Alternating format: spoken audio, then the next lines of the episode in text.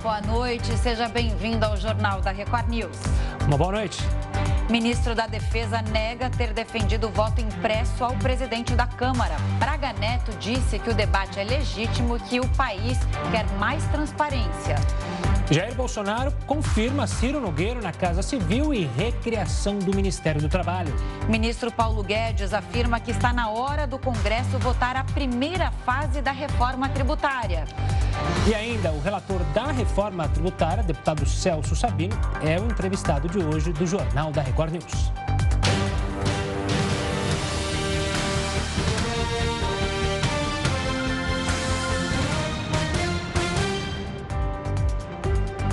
O ministro da Defesa desmentiu ter condicionado as eleições de 2020 ao voto impresso. Pois é, o recado teria sido dado ao presidente da Câmara, Arthur Lira. Walter Braga Neto se pronunciou num evento do Ministério da Defesa nesta manhã. O ministro chamou a matéria publicada na imprensa de mentirosa. Hoje foi publicada uma reportagem na imprensa que atribui a mim mensagens tentando criar uma narrativa sobre ameaças feitas por interlocutores a presidente de outro poder. O ministro da Defesa não se comunica com os presidentes dos poderes por meio de interlocutores. Trata-se de mais uma desinformação que gera instabilidade entre os poderes da República em um momento que exige a união nacional. A ameaça em questão seria por conta da mudança no voto para as eleições de 2022. O governo federal defende a adoção do voto impresso, mas a medida não conta com a simpatia da maioria dos deputados. Arthur Lira, presidente da Câmara dos Deputados, reforçou nas suas redes sociais que a urna eletrônica não deixará de ser usada. Rodrigo Pacheco, presidente do Senado, também afirmou através do seu perfil que a decisão sobre o formato eleitoral é de responsabilidade do Congresso Nacional e terminou reforçando que as eleições de 2022 serão realizadas com voto impresso ou digital. Já o presidente do Tribunal Superior Eleitoral, Luiz Roberto Barroso, afirmou que conversou pela manhã com Arthur Lira e Braga Neto. Segundo Barroso, os dois lados da polêmica desmentiram enfaticamente qualquer episódio de ameaça à realização das próximas eleições. Agora, na abertura, eu falei 2020, claro que eu estava falando das eleições de 2022. Bom, para conversar com a gente sobre esse assunto, a gente chama o professor de Ciências Políticas da USP, Rogério Arantes. Professor, uma boa noite, obrigado pela participação aqui conosco. Eu queria começar justamente por isso que a gente viu na reportagem, a instabilidade mas ela está direcionada nesse momento, né, professor, entre o setor militar do governo e os próprios militares e o Congresso. Como que o senhor vê esse momento lá em Brasília? Boa noite, Gustavo. Boa noite, Camila. Boa noite, Boa noite a todos. De fato, teve essa rusga entre as duas alas que compõem o, o, governo nesse momento, a ala militar de um lado, a base parlamentar no Congresso de outro em função especificamente desse deslocamento que o presidente fez na, no Ministério, tendo que retirar um amigo pessoal da chefia da Casa Civil para alocar na sua posição um, um, líder importante do Senado, que é o Ciro Nogueira, no intuito aí de fazer uma, uma recomposição da sua base parlamentar, especialmente no Senado, onde a situação do presidente não, não anda muito boa, né, Gustavo?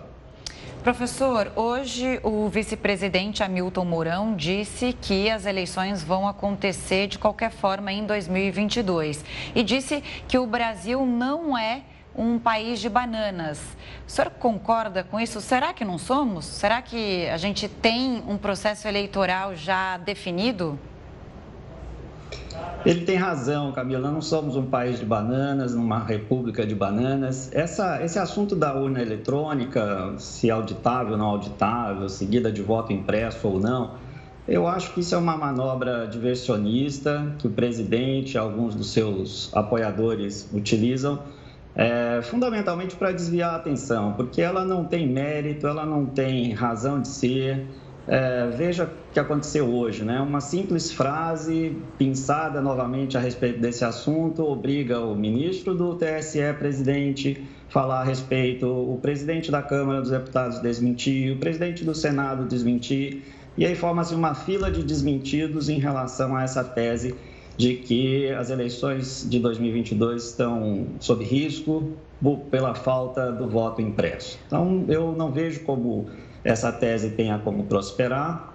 Ela é lançada de tempos em tempos, a meu juízo, para simplesmente para chamar atenção e talvez desviar de assuntos mais importantes. E a experiência americana está aí para provar, né?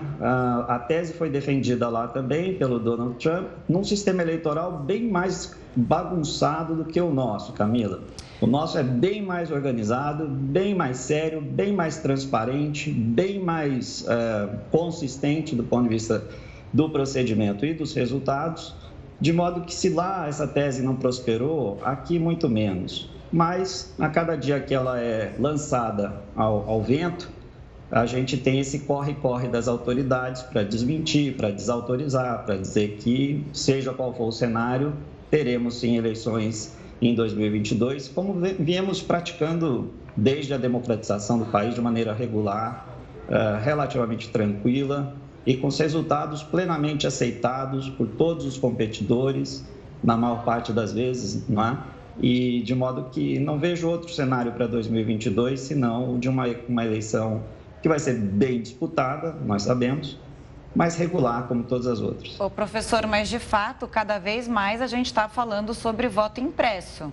Né? O presidente chegou a dizer há umas duas semanas as instituições, assim como hoje, tiveram que se é, posicionar sobre esse assunto e, de fato, cada vez mais esse assunto está à tona. Hoje, o ministro da Defesa teve que se pronunciar e disse que não, né? que, na verdade, as Forças Armadas estão dentro dos limites da Constituição. E a gente precisa ficar atento porque, realmente, a, a Constituição tem que ser respeitada respeitada e só o Congresso Nacional é soberano para esse tipo de decisão.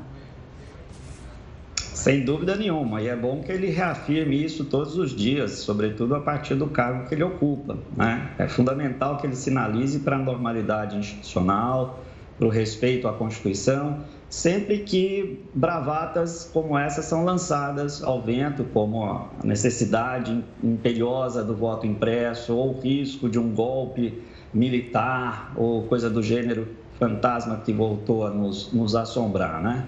Então é, é, importante que autoridades como ele sempre venham a público desmentir, desautorizar e colocar a coisa nos trilhos novamente.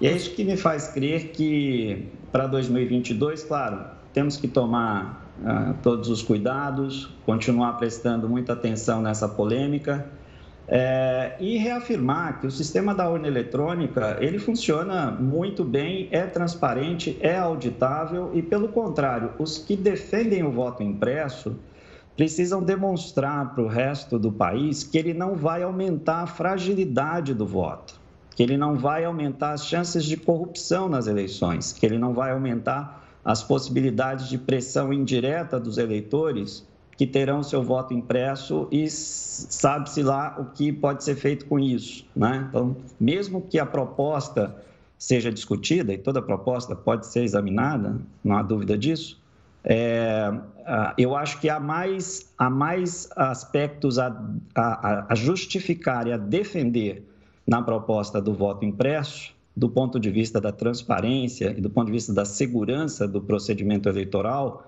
do que da urna eletrônica, tal como ela opera hoje.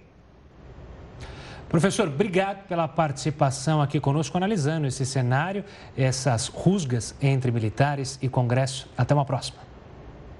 Até porque, né, Gustavo, bom a gente falar aqui que em 2002 o voto impresso foi testado e aí lá se constatou que era um sistema frágil. E aí sim, hoje que a gente tem a, a, urna eletrônica, digital, e não há dúvidas, assim como disse agora o professor da USP, não há dúvidas sobre os resultados das eleições junto com as urnas e é, bom lembrar, digitais. E é bom lembrar que as urnas, sim, são auditáveis. O Tribunal Superior Eleitoral já informou isso, já detalhou, mas, claro, é uma decisão que cabe ao Congresso e a gente vai acompanhar. O ministro da Economia, Paulo Guedes, defendeu hoje a mudança ministerial. A mudança foi anunciada pelo presidente Jair Bolsonaro. Para o ministro da Economia, Paulo Guedes, trata-se de um movimento natural de busca por apoio político que não impacta as principais políticas econômicas do governo. A pasta será chefiada por Onix Lorenzoni, que deixa a Secretaria-Geral da Presidência da República. Para o seu lugar, vai o ministro-chefe da Casa Civil, Luiz Eduardo Ramos, que, por sua vez, abrirá espaço para a chegada do senador Ciro Nogueira. Nogueira vem sendo considerado um importante aliado do governo na CPI da pandemia. O seu partido é um dos integrantes do grupo político chamado de Centrão, que dá sustentação ao presidente Bolsonaro no Congresso Nacional. Onix Lorenzoni é considerado um aliado pelo governo desde as eleições de 2018, segundo Paulo Guedes. Ele diz que a reforma ministerial não afetará a política econômica do país.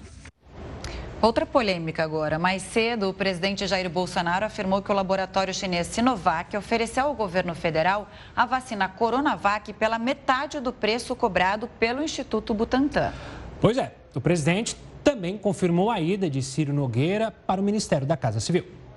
O presidente participou nesta quinta-feira de uma entrevista para uma rádio. Bolsonaro disse que o governo enviou a proposta sobre a vacina do laboratório chinês à Controladoria Geral da União, ao Ministério da Justiça e ao Tribunal de Contas da União para que fosse apurado por que havia diferença nos preços e se havia alguma irregularidade no acordo de aquisição das vacinas. Porque a matriz nos oferece a vacina pronta a 5 dólares e eles, Butantan, ao receber o IFA da China, nos revende a 10 dólares a vacina. Pode ser que não haja nada de errado nisso tudo, mas o Butantan nunca nos, nos deu, nunca nos apresentou as planilhas de preço, o custo final de cada vacina. Só diz que o custo final não, não diz a, é toda a cadeia do custo final da, da vacina, apenas diz que são 10 dólares. Então temos agora sim uma questão para ser investigada. Pode não ser nada? Pode, mas pelo que tudo indica no momento, é algo assustador.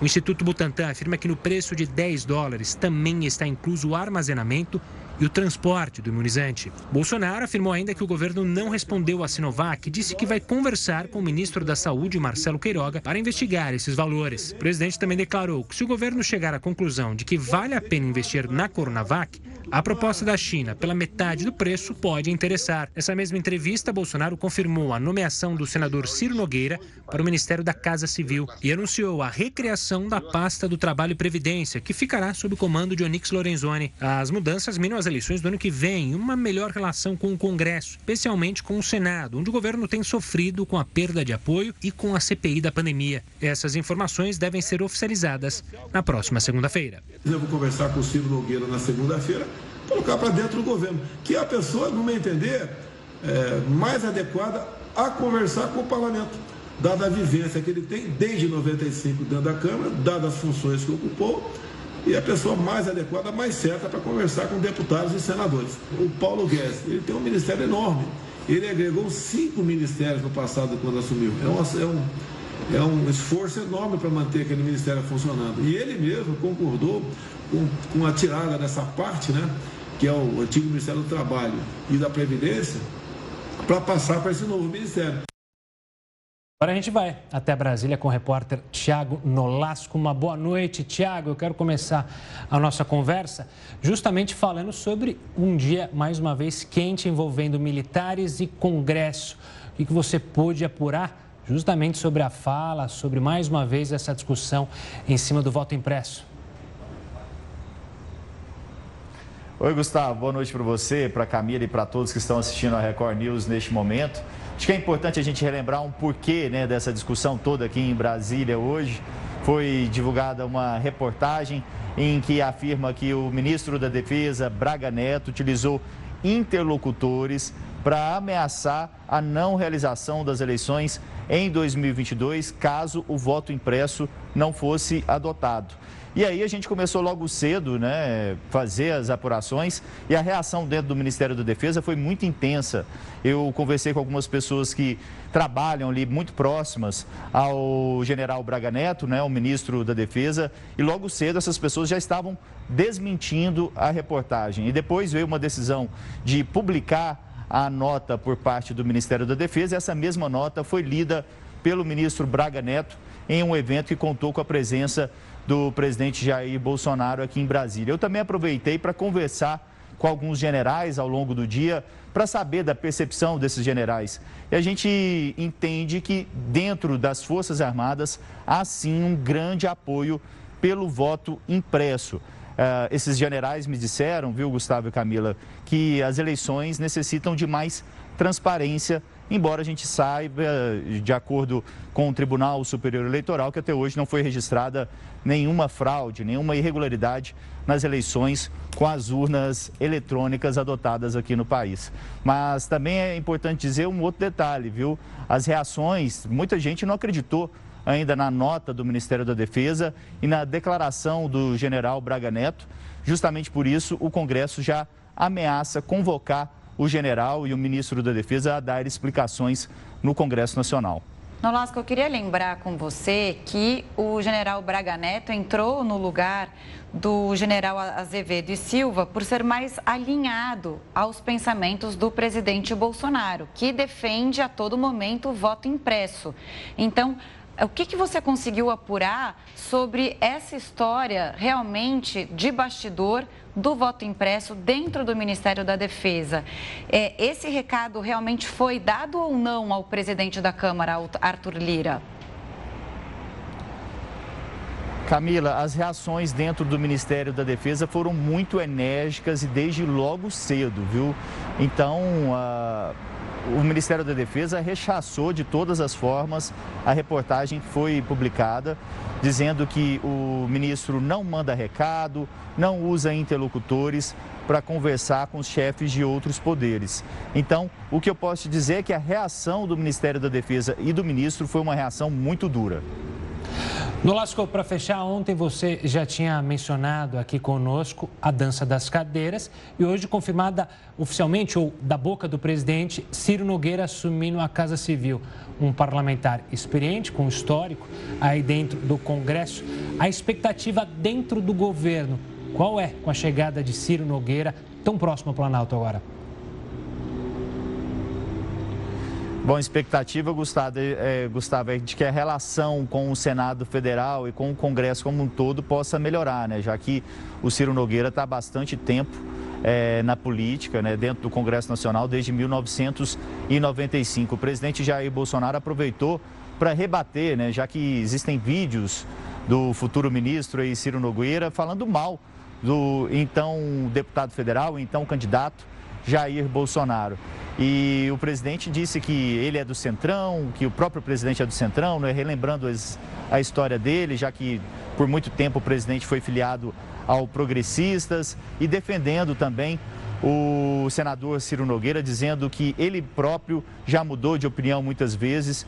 Então, todos aqueles argumentos que estavam circulando nas redes sociais contra Ciro Nogueira foram rebatidos pelo presidente Jair Bolsonaro. Tiago Nolasco, muito obrigada pela participação de hoje aqui no JR News. Boa noite para você. Rio de Janeiro confirma as quatro primeiras mortes pela variante Delta no estado. Não sai daí, o Jornal da Record News volta já.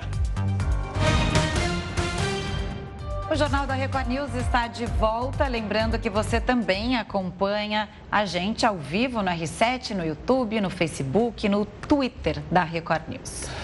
O ministro Paulo Guedes afirmou que está na hora do Congresso votar a primeira fase da reforma tributária. A proposta da contribuição sobre bens e serviços pretende unificar o PIS e COFINS e foi entregue em julho do ano passado. A segunda etapa da reforma tributária já foi entregue ao Congresso. O foco desta fase é a reforma no imposto de renda. E sobre esse tema, nós conversamos com o deputado federal Celso Sabino, que é relator da reforma tributária. Boa noite, deputado. Olá, boa noite. Boa noite a todos que nos assistem hoje aqui na Record News. Deputado, a leitura que se faz é que a proposta beneficia empresas com a redução do IR, mas não prevê tributação para grandes fortunas ou heranças. Ou seja, os ricos continuam pagando menos impostos do que os pobres. E que quem paga essa conta no final é a classe média. É, há vários fatos, há várias versões, mas fato só tem um. E o fato é que nós estamos instituindo no Brasil a cobrança sobre a distribuição de lucros e dividendos e vamos alcançar, sim, muitos bilionários que hoje estão recebendo valores altíssimos de renda sem nenhuma tributação. É para isso que vai servir a taxação dos lucros e dividendos. Também nós estamos iniciando a taxação dos fundos exclusivos, fundos fechados, compostos na sua grande maioria para administrar grandes patrimônios, grandes fortunas, familiares em sua grande maioria, e isso vai passar a ser taxado a partir do ano que vem, com a implementação deste projeto. Deputado, eu quero olhar agora justamente para uma crítica dos estados e municípios que justamente criticaram a reforma é, do imposto de renda porque ela acaba diminuindo justamente a renda deles, a, o repasse dos valores do governo federal para os governos estaduais e municipais. Mais cedo, o senhor mencionou ao lado do ministro Paulo Guedes sobre um seguro. Como funcionaria esse seguro para estados e municípios e como foi acatada essa proposta já nos bastidores aí de Brasília? Com, com base nas nossas, nas nossas previsões muito prudentes e muito coerentes, nós estamos estimando uma redução efetiva líquida da carga tributária no Brasil de 30 bilhões de reais. Nós estamos propondo reduzir a alíquota do imposto de renda das pessoas jurídicas de 15% para 2,5%.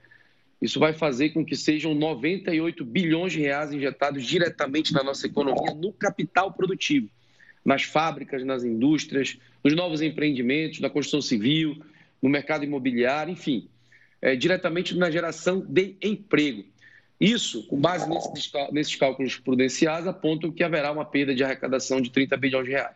Porém, todo o meio empresarial, todas as pessoas que a gente tem conversado, seja no Ministério da Economia, seja com alguns sindicatos também, a gente tem é, é, pacífico entendimento de que, apesar da redução da alíquota do imposto de renda da pessoa jurídica, a movimentação econômica e o crescimento que essa medida vai proporcionar, a arrecadação deve crescer.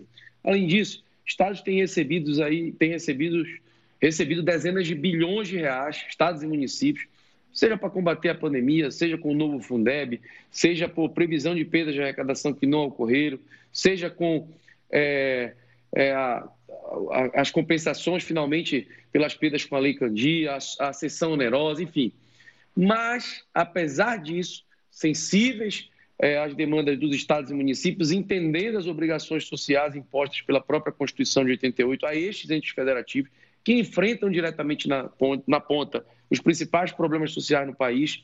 Nós estamos já elaborando uma medida, conversando com alguns prefeitos e também com alguns governadores, e a sensibilidade do presidente da Casa, deputado Arthur Lira, é, uma redação que vai é, estabelecer uma garantia de que não haverá redução nos repasses de FPM e de FPE.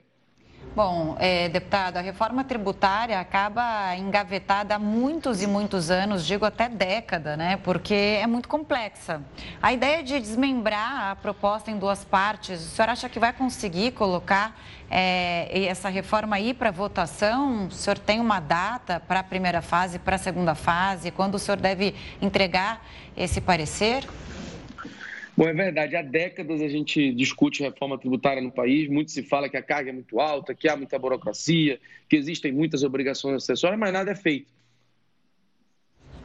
Mas nada tem sido feito desde então. Então, essa, essa forma de trabalhar de forma faseada a proposta da reforma tributária, é, eu não sei se vocês estão me ouvindo. Estão conseguindo me ouvir? Estamos te ouvindo, deputado. Oi. Estamos te ouvindo. Então, a forma, a forma de tramitação agora em fases tem proporcionado exatamente isso: maior agilidade, maior velocidade nos diálogos, na organização do texto, no aperfeiçoamento da ideia e, com certeza, logo no início desse segundo semestre, a gente já deve estar votando essa questão da reforma, da reforma do imposto de renda.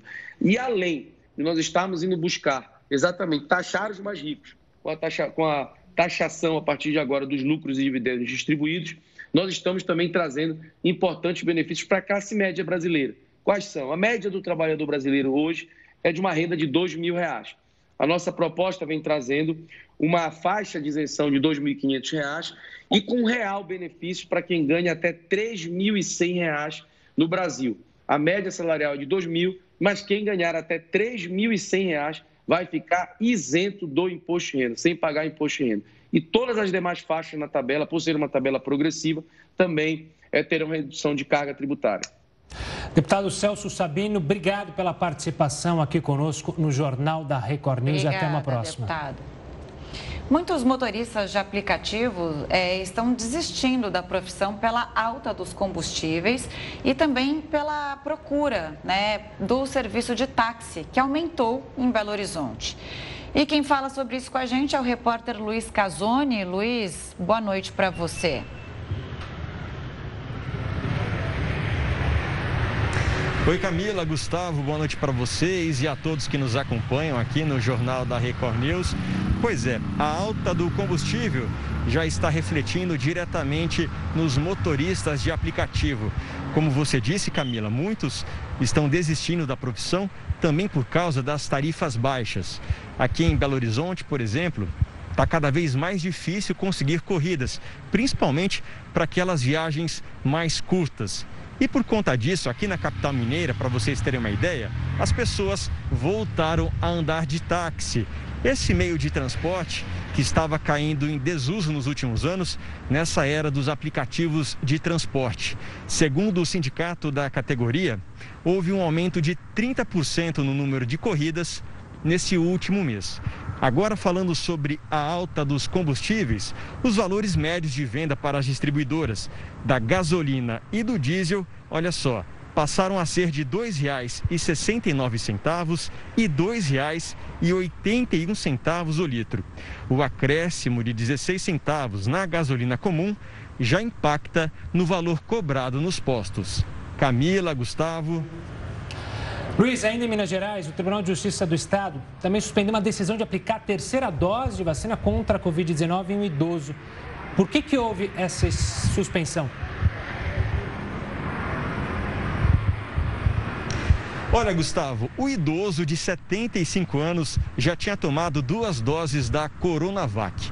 O Tribunal de Justiça daqui de Minas Gerais suspendeu uma decisão da comarca de Guaxupé, que fica a 330 quilômetros daqui da capital Belo Horizonte.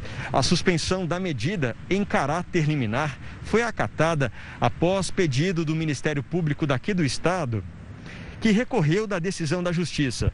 A Prefeitura de Guaxupé também recorreu da sentença.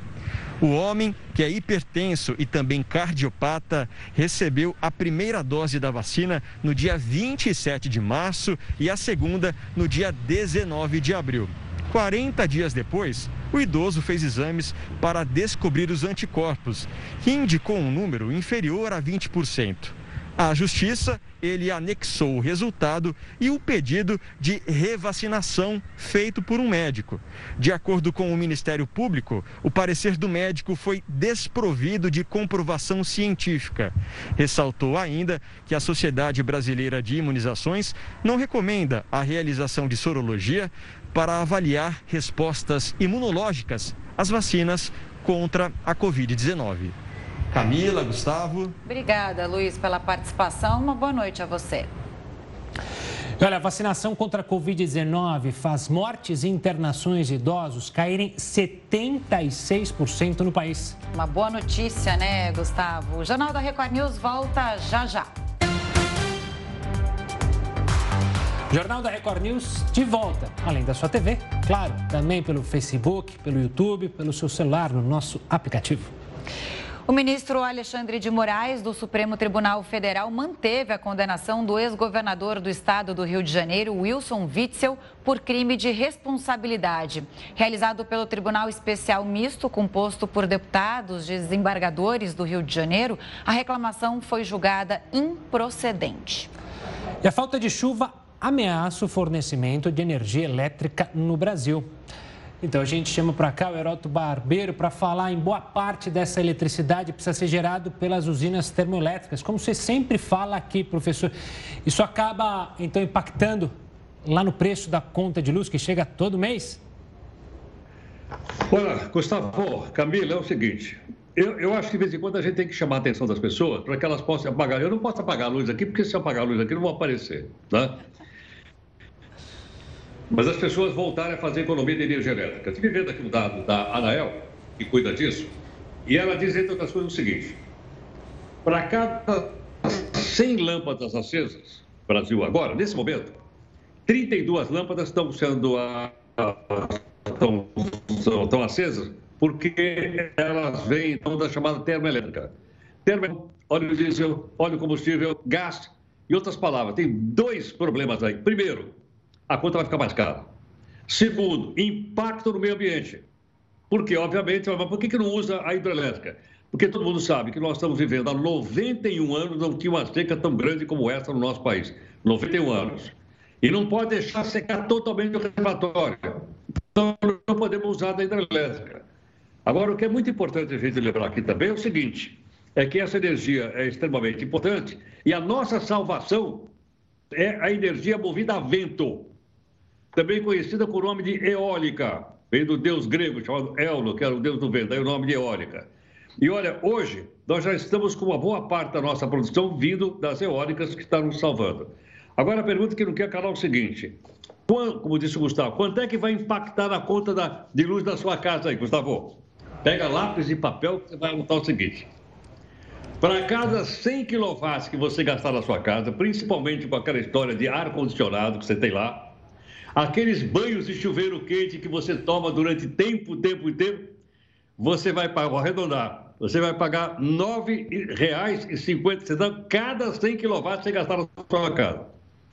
Dizer, mas até quando vai isso? Provavelmente, provavelmente, vai até o mês de novembro, quando vai começar a chover novamente no país e a gente espera que os, as hidrelétricas comecem a encher. Esse negócio de funcionar a termoelétrica vai dar mais ou menos um custo de 13 bilhões de reais. Só o pessoal saber o que é 13 bilhões de reais, é duas vezes e meia aquele fundo eleitoral que eles querem aprovar no Congresso Nacional para bancar as eleições do ano que vem. Não é bacana essa conta? O que, é que vocês acham? Eu não acho bacana, não. Olha, a gente está na tarifa, na segunda etapa da tarifa da bandeira vermelha, mais 20%. Então, Heródoto, quando você sai aqui do ar, apaga a luz da sua sala, que eu estou vendo que tem bastante luz de croica aí, viu? Pois é, e nada de banho na banheira, hein, Heródoto? Para não gastar energia. É isso aí. Então, boa noite para você, Heródoto. Boa noite, Heródoto. A Prefeitura de São Paulo anuncia nova etapa do calendário de vacinação contra a Covid-19. O Jornal da Record News volta em instantes. Continue conosco. Estamos de volta. A deputada federal Joyce Hasselman acredita ter sido vítima de um atentado após acordar em casa com fraturas pelo corpo. São cinco fraturas no rosto, sendo duas delas no nariz e as outras nos seios da face, uma na coluna e dois dentes quebrados. Joyce afirmou que teve um lapso de memória de sete horas e acordou em meio a uma poça de sangue no chão do seu closet. Essa foi uma nota divulgada pela assessoria da deputada. Vamos retomar o tema reforma tributária. Para repercutir agora, a gente conversa com o presidente da Tendências Consultoria Integrada e também ex-presidente do Banco Central, Gustavo Loyola. Boa noite, Gustavo. Obrigado pela participação aqui conosco. Eu queria, claro, a sua análise, principalmente sobre essa segunda parte da reforma, que parece que agora ganhou mais força que a primeira. Enfim, é, como o senhor analisa essa divisão e como você vê justamente essa possibilidade de diminuir a tributação do trabalhador brasileiro?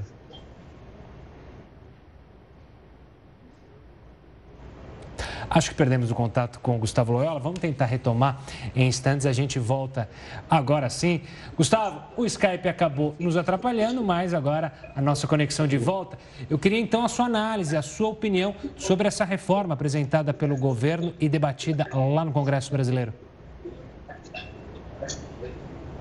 Bom, essa reforma ela não, ela está bem aquém daquilo que é o desejável, né? Ela não, não ah, endereça alguns, algumas questões importantes hoje no Brasil, como por exemplo a complexidade do sistema tributário, a, a, o, fato, o fato de você ter empresas que pagam muito impostos e outras que têm benefícios, né?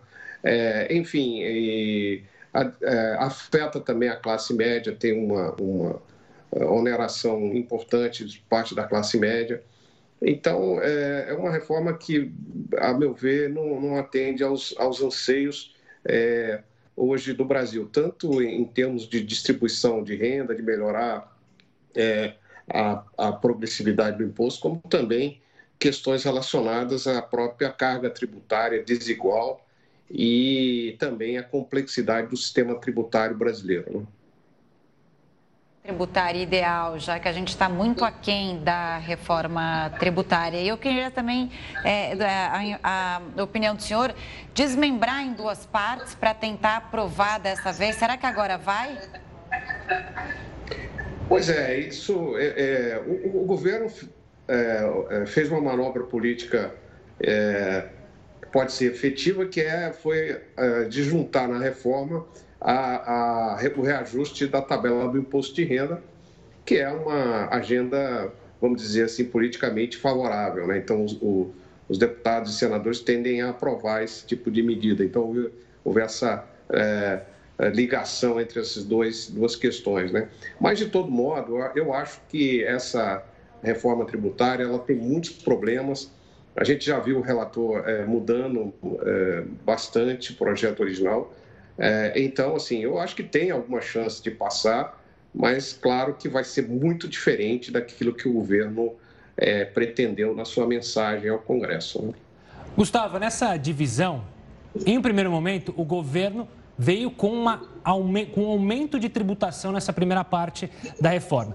Depois veio nessa segunda parte com uma diminuição justamente da carga tributária, apontando que a arrecadação veio aquém do esperado, veio acima do esperado. Dá para acreditar num ano fiscal tão, tão problemático que essa arrecadação vai se manter alta, vai se manter contínua? É, não, não, dá para apostar nisso, né? Isso vai depender muito da trajetória de crescimento da economia, né? É, houve de fato uma surpresa positiva.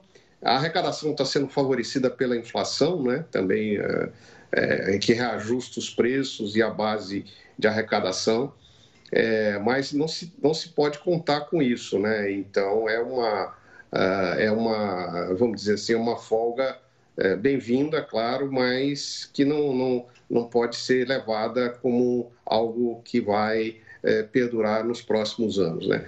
E, e, e, o Brasil tem uma pressão de despesa muito grande, né? Então, praticamente o orçamento não tem espaço para investimento, né? Então, também é, isso mostra a, as dificuldades orçamentárias que existem. Esse é o grande problema de fazer uma reforma tributária no Brasil, porque não, não dá para o governo né, abrir mão de receitas se não houver um corte de despesa. Né? Então, de nada adianta é, se, se, simplesmente cortar a despesa, é, é, você tem um aumento do déficit público, aumento da dívida pública e o custo para a sociedade acaba sendo maior do que o próprio pagamento do imposto. Né? Agora eu queria falar da economia de uma maneira geral. A gente está falando em crescimento da economia, crescimento do PIB, mas de, um outro lado a gente tem a inflação pressionando e tirando o poder de compra dos brasileiros. A gente já pode falar de um crescimento sustentado da economia ou um crescimento real?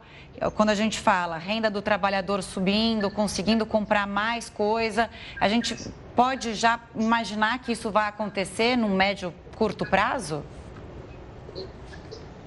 É, bom, a economia de fato está recuperando, né, depois de um vale é, grande é, na pandemia, né? É uma recuperação heterogênea, alguns setores saíram na frente, outros estão começando a recuperar agora, como o setor de serviços.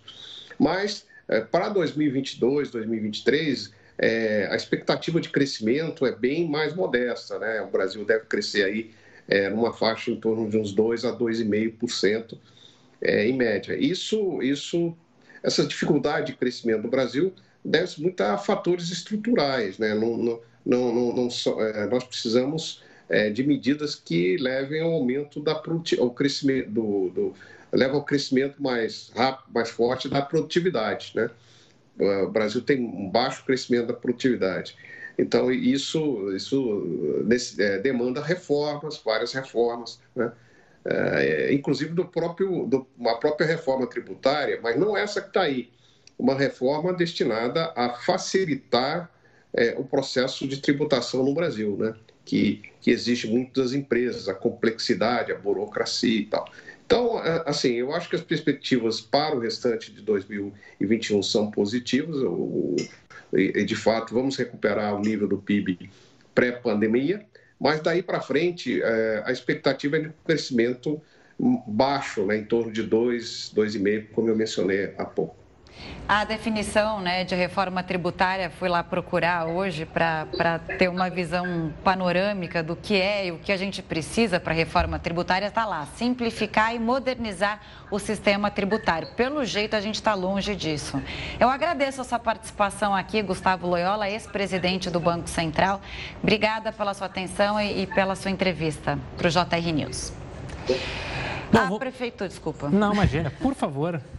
A Prefeitura de São Paulo anunciou hoje a nova etapa do calendário de vacinação contra a Covid-19 e inclui pessoas com 29 e 28 anos de idade. Quando a notícia é boa, a gente quer falar é. mesmo, né? Te atropelei sem querer. Imagina, já o governo do estado disse que deve anunciar as novas medidas de flexibilização das restrições na próxima quarta-feira. Em entrevista coletiva nesta semana, o vice-governador de São Paulo, Rodrigo Garcia, afirmou que a transmissão comunitária da variante Delta não traz a expectativa de atraso nos planos de reabertura. E o anúncio oficial de novas medidas para o mês de agosto será feito na próxima semana, na próxima coletiva. Mais transmissível, essa cepa do coronavírus já foi identificada em pelo menos três cidades de São Paulo.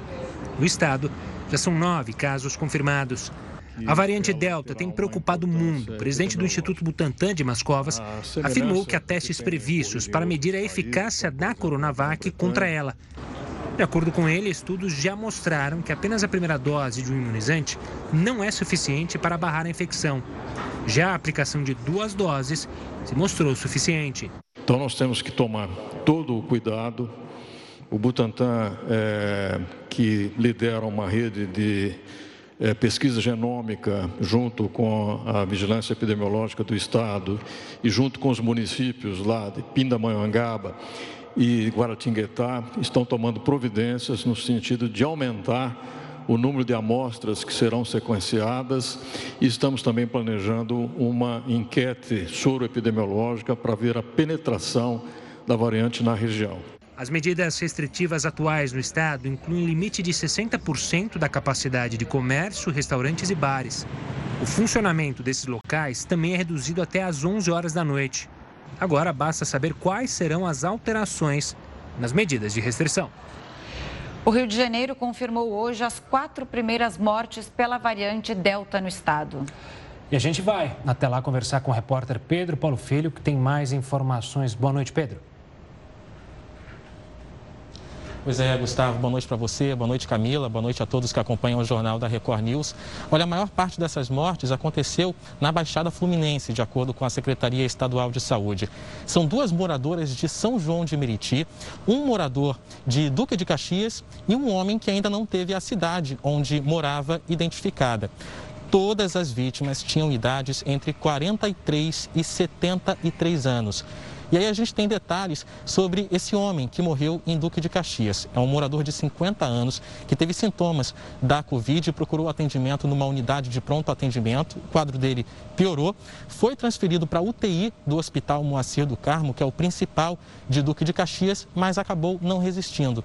Segundo a prefeitura, esse homem não tem histórico de viagem recente. Ou seja, isso sugere que já há contaminação comunitária, transmissão entre moradores da mesma localidade, já aqui no estado do Rio de Janeiro. E uma última informação, Gustavo e Camila, é que agora há pouco o Ministério da Saúde divulgou uma atualização sobre os casos de da variante Delta em todo o país. Já são 135 casos identificados, a maior parte continua sendo aqui no estado do Rio de Janeiro, mas há 10 casos, aliás, 13 casos no Paraná, 10 em São Paulo, 6 no Distrito Federal e também no Maranhão, 5 em Santa Catarina, 3 no Rio Grande do Sul, 2 em Goiás e 1 em Minas Gerais. Essa atualização não traz ainda eh, os detalhes sobre essas mortes divulgadas agora à noite pelo governo do Rio ainda há apenas cinco mortes identificadas em todo o país, quatro no Paraná e uma no Maranhão. Mas essas quatro novas mortes que foram confirmadas hoje devem entrar no balanço atualizado do Ministério da Saúde ao longo dessa sexta-feira. Camila e Gustavo. Obrigado pelas informações, Pedro. Claro que a gente tem que ficar atento com a Delta, mas não entrar em desespero, né? Claro, 135 casos confirmados, isso deve piorar, com certeza, né? E amanhã tem cerimônia da abertura das Olimpíadas de Tóquio e a gente vai falar tudo sobre os jogos já já. Não saia daí porque em um minuto estaremos de volta. Já estamos de volta para falar que com o avanço da vacinação contra o coronavírus, as mortes e internações entre idosos caíram significativamente. Segundo dados do Sistema de Informação da Vigilância Epidemiológica da Gripe, produzido pelo Ministério da Saúde e que foram analisados pelo portal R7, o número das internações entre os idosos de 60 até 69 anos caiu 74%. O número de mortes nesta faixa etária teve uma redução ainda maior foram 76% de óbitos a menos. Olha, coisa boa, hoje foi a estreia da seleção masculina de futebol do Brasil e por isso a gente vai direto para Tóquio falar com o repórter André Tal. André, bom dia para você. Quer dizer então que estreamos com o pé direito? Boa noite, Camila. Boa noite a todos que nos acompanham. O pé direito do Richarlison, camisa 10, que marcou três gols nessa vitória excelente do Brasil em cima da Alemanha. Vamos acompanhar. O Brasil fez 3 a 0 no primeiro tempo, os três de Richarlison. Ele chutou duas vezes para abrir o placar. O segundo foi de cabeça. No terceiro, ele bateu colocado. A Alemanha diminuiu para 3 a 2 e nos acréscimos, Paulinho marcou esse golaço. Brasil 4, Alemanha 2. E nesta sexta-feira aqui do Japão começa oficialmente os Jogos Olímpicos. A cerimônia de abertura vai ser um pouco diferente do que a gente está acostumado por conta da pandemia, bem mais reduzida. O Comitê Olímpico do Brasil anunciou os porta-bandeiras da nossa delegação. São o Bruninho, levantador do vôlei, campeão olímpico, e também a Kathleen Quadros, medalha de bronze nas Olimpíadas de Pequim. A Kathleen foi a primeira mulher brasileira a conquistar uma medalha olímpica em modalidades individuais. E claro, ainda muita preocupação com o aumento do número de casos de Covid. Já são 92 pessoas credenciadas para os Jogos de Tóquio infectadas. Daqui de Tóquio, André Tal, para o Jornal da Record News. Se cuida aí, André. Obrigada pela participação. E o Jornal da Record News fica por aqui. Obrigada pela audiência. Você continua agora com o News das 10 com a Manuela Caiado. Uma boa noite e até amanhã.